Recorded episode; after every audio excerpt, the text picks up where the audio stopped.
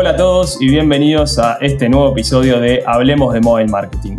Yo soy Matías Fernández Batola, un apasionado por la tecnología y el marketing, y actualmente estoy trabajando como director comercial para Rocket Lab en Europa, África y Medio Oriente. Este podcast trata sobre estrategias, growth, tecnología y muchos otros temas relacionados a mobile marketing. En este capítulo particular vamos a estar hablando de los desafíos de growth marketing para las criptomonedas y para las empresas que ofrecen servicios de cripto. Para esto, invitamos a un invitado muy, muy especial llamado Raimundo Yao, Head of Growth de Buda. Hola Ray, ¿cómo estás? Hola, hola Mati, muy feliz de estar acá y poder conversar, así que bueno, muchas gracias por, por invitarme a este podcast tan importante y tan interesante. Gracias Ray, gracias Ray, el placer es nuestro de tenerte acá. Bueno, Ray, ¿nos querés contar un poco de vos? ¿Cómo llegaste a, ser Head of Growth de Buda? ¿Cómo fue tu carrera hasta este momento? Sí, claro. Bueno, yo estudié una carrera que no tiene mucho que ver con tecnología.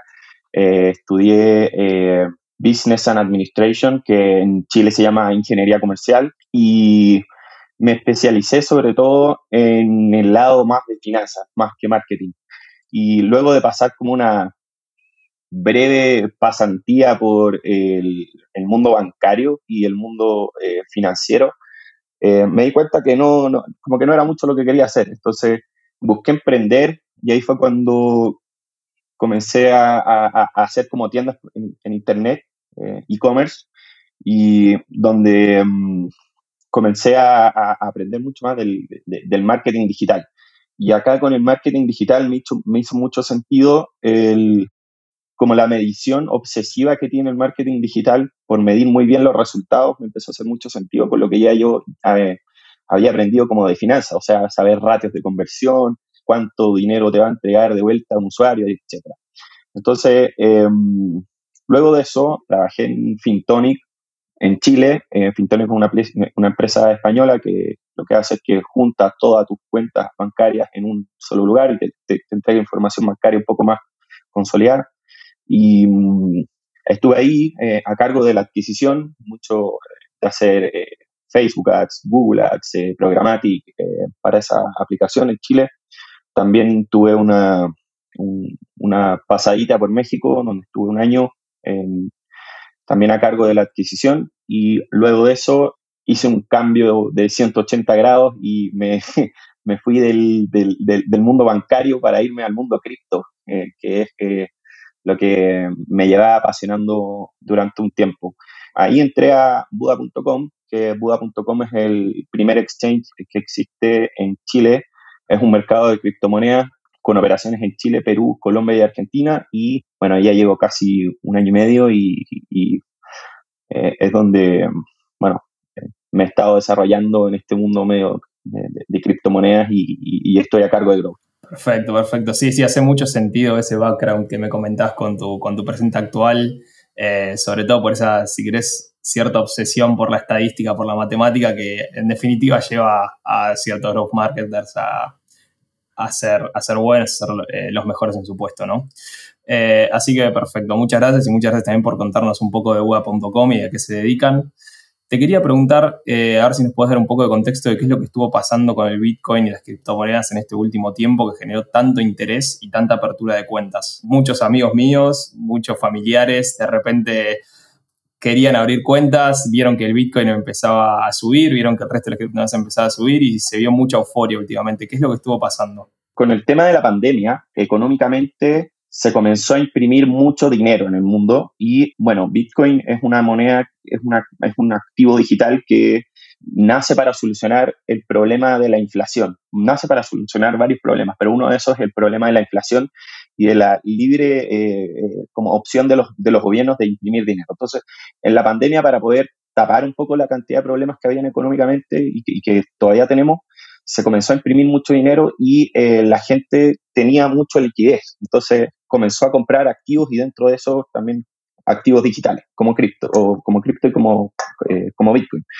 Entonces comenzó a haber un, un, interés como real de caso de uso esta vez. Como que eh, muchas veces Bitcoin ha sido catalogado como bastante por ser muy especulativo, porque va a ser el dinero del futuro, pero ahora resulta que está como solucionando problemas ya de, de nuestra era. el tema de la inflación. Entonces comenzó a crecer mucho el interés por Bitcoin y por criptomonedas y particularmente en los últimos 12 meses y un poquito más, sería el, el interés como institucional.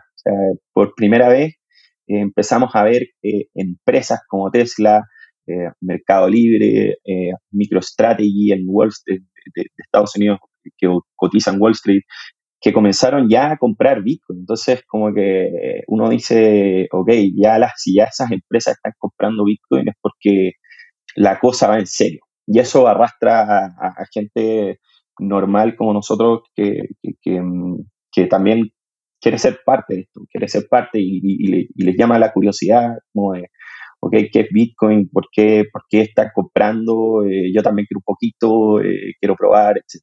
Perfecto, perfecto. Sí, tiene mucho sentido. Y en ese sentido, o sea, sí vimos que este crecimiento de las criptomonedas, a ustedes lo pudieron acompañar, muy bien desde Buda.com. ¿Qué estrategias eh, utilizaron ustedes para acompañar este crecimiento y, bueno, para crecer junto con, con este boom de las criptomonedas que hubo últimamente? Sí, em, bueno, una de las estrategias más importantes de Buda es la educación que le hacemos a los usuarios para que aprendan y entiendan de esta tecnología.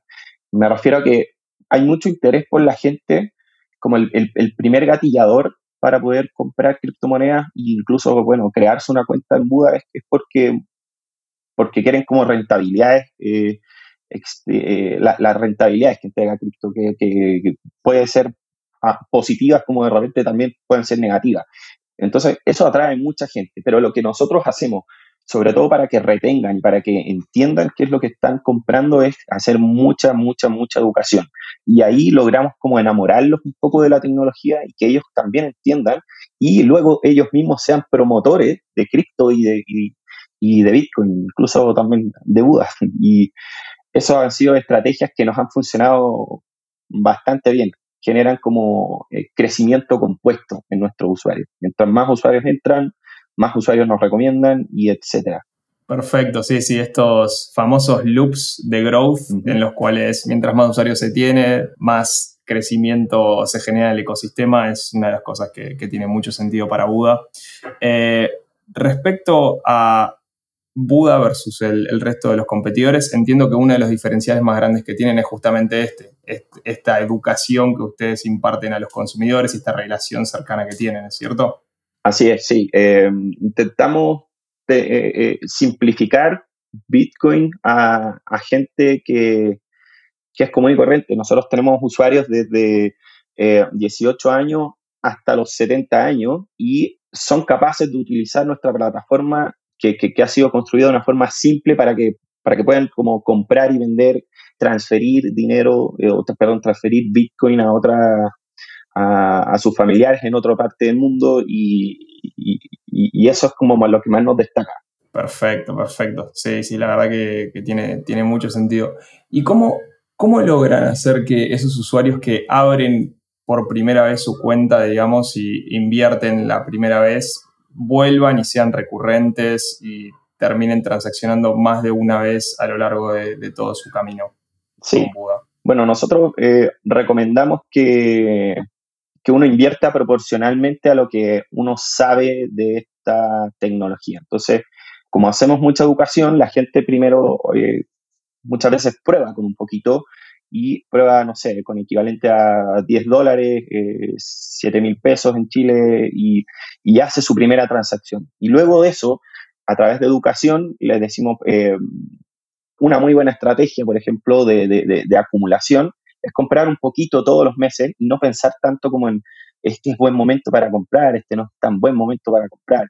Es mejor olvidarse de eso y comprar un poco todos los meses y muy a largo plazo. O sea, esto es una tecnología que todavía sigue siendo experimental y que en el largo plazo eh, todo indica que sí, sí va a ir para allá. Entonces, cuando uno ve como la imagen macro y compra durante 12 meses un poquito, al final eh, promedias el, precio de compra y también tú no estás como nervioso de que compré en buen momento o en mal momento. Entonces, esa, esa estrategia la tratamos de dejar muy clara y eso, no, eso nos aumenta mucho la retención en Buda. También creamos, un, en, el caso de Chile, un transferencias que se pueden hacer automáticas desde tu banco para que te compre automáticamente en Buda y tú no tengas que estar el primero de cada mes cuando te pagan, eh, ok, voy a comprar un poquitito, esto automáticamente hace una transferencia desde tu banco y transforma esa transferencia de dinero, eh, de dinero fiat o pesos chilenos a, a cripto, a Bitcoin. Perfecto, perfecto. Es increíble estrategia, la verdad que me, encantaron, no estaba, no estaba al tanto de, la transacción automática de la cuenta de banco, me parece una idea increíble y seguro que le está yendo muy bien a, las personas que la han implementado desde hace unos meses, así que nada, felicitaciones también a esos, ahorristas. Ray, te quería preguntar también para vos, en tu opinión, ¿cuál es el desafío más grande hoy en día para los app marketers de empresas de cripto? Yo creo que son dos. Em, el primero es desacoplar un poco el, efecto externo de Bitcoin a tus estrategias. ¿Y a qué me refiero con eso? Es que el, mucha, mucha, cuando uno planea muchas estrategias y dice, eh, ok, vamos a lanzar una campaña eh, enfocada a universitarios que no han hecho nunca una inversión en cripto y, por ejemplo, quieren hacer su primera compra. Y paralelamente, sucede que justo el precio de Bitcoin sube mucho, entonces es difícil, es difícil eh, a veces medir si es que el efecto de tu adquisición o de, tu, de, la calidad de los usuarios que te está que está más dado por la campaña o por un efecto externo de la volatilidad de Bitcoin. Y para eso nos, hemos tenido que volver obsesivos midiendo todo y, eh, y hacer mucho eh, A-B testing también. O sea, de repente hacer pruebas donde no le mostramos nada a algún usuario y a otros sí le mostramos y ver qué efectos tienen, sacar significancia estadística y ver si escala, etc. Porque esos son uno de los, de, los desafíos más, más importantes en, en, en, el, en el mundo cripto, el ver cómo, cómo ver si tu campaña es realmente efectiva gracias a, a, ti o, o, gracias al efecto Bitcoin. Totalmente. Me imagino, me imagino que el paraíso o el infierno de un tweet de Elon Musk que pueda llegar a hacer estragos para ustedes un dolor de cabeza a la hora de entender la efectividad de las campañas, ¿no? Exacto, sí, sí, y, y, ahí voy con el, con, también con el segundo, con el segundo punto que em, también otra cosa que nos ha costado y que hemos aprendido mucho en, Buda eh, y hemos mejorado bastante es como la proyección de cuántos usuarios vamos a tener, eh, cuánto va a ser la adquisición, porque mm, como tú dices, eh, podríamos estar proyectando tener ciertos usuarios, pero llega Elon Musk y eh, se manda tres tweets de corrido hablando de Bitcoin y la gente corre a Buda porque quiere comprar Bitcoin y, nos llegan un montón de adquisición, nos desequilibra el, precio de, de, adquisición, etcétera. Pero pero algo que hemos aprendido es que en vez de proyectar tan a largo plazo y hacer planes de anuales de adquisición y decir, ok, de acá a fin de año vamos a tener eh, 250 mil usuarios activos, vamos haciendo a menor corto plazo y nos vamos moviendo rápido, muy rápido. O sea, eh, tratamos de hacer lo más ágiles posible. Perfecto, me, encanta el approach, de verdad. Siento que hay muchas empresas que podrían aprender más de este, de este approach a corto plazo, obviamente siempre manteniendo una visión a largo, pero para setear objetivos me parece que, es increíble, Ray. Muchas gracias por, compartirlo. Y tengo una última pregunta porque ya estamos llegando casi al final del episodio. ¿Hay algún otro desafío de, de mobile marketing eh, para, para aplicaciones, digamos, relacionadas a criptomonedas que quieras compartirnos? algo de growth o algo de, UX o algo de, no sé, de performance en general que quieras compartirnos adicional? Sí, yo creo que uno de los desafíos más importantes en el área de growth es poder hacer que marketing y producto convivan muy bien entre sí, ya que marketing no, al final es es la cara a, la adquisición y el producto es cómo va a fluir tu usuario en el, en el onboarding y eh, lo más importante es como que convivan muy bien entre, entre sí, porque no sirve de nada traer un montón de usuarios si al final en el onboarding eh, se nos caen todos.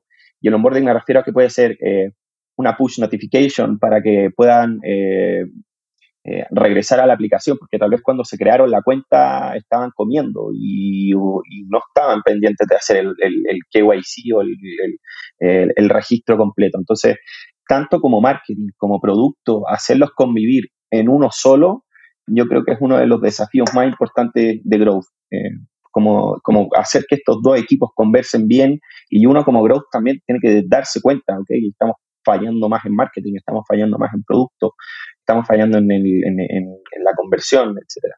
Perfecto, perfecto. Bueno, Ray, muchas gracias por compartir todos tus conocimientos. La verdad, muy, muy contento de esta conversación. A mí me sumó mucho, estoy seguro que a nuestros oyentes también. Así que te espero en el próximo episodio de, de Mobile Marketing, tal vez como oyente, y espero tenerte aquí otra vez para charlar de algún otro tema. Muchas, muchas gracias por todo. No, muchas gracias a ti, Mati, y a, Rocket por invitarme. La verdad es que me encantan los podcasts, eh, nutren eh, nuestro nicho de growth y, que es una industria tan cambiante y hay que estar como tan actualizado, eh, el podcast de Rocket es increíble. Pero por favor, Ray, muchas gracias a vos, nos encanta tenerte aquí.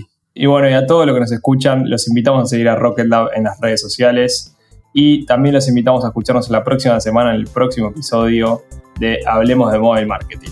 Un saludo